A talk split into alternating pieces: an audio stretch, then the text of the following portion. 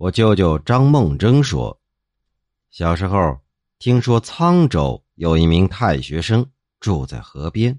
一天晚上，有个小吏持名帖叩门，说：“新太守路过此地，听得本家是本地的豪族，邀主人到州中相见。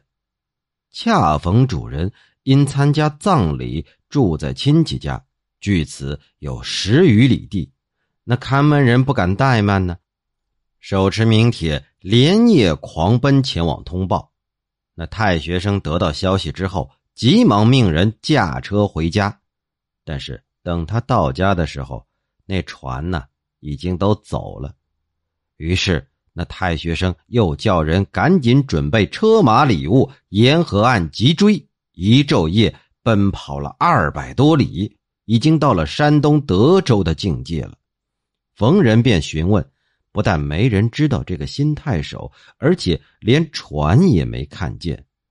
于是太学生狼狈而回，他好几天迷迷茫茫，如同做梦一般。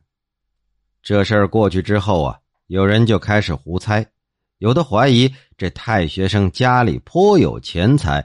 盗贼想引诱出来劫持他，因为他出门在外而幸免了。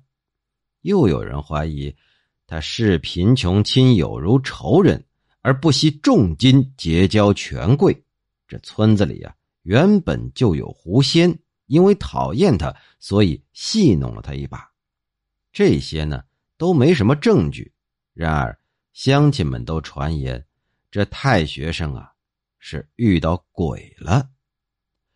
我的外祖父雪峰先生说：“这不是鬼，也不是强盗，也不是狐仙，而是贫穷的亲友们干的。”哈哈哈。我觉得呀，这话比较符合实际。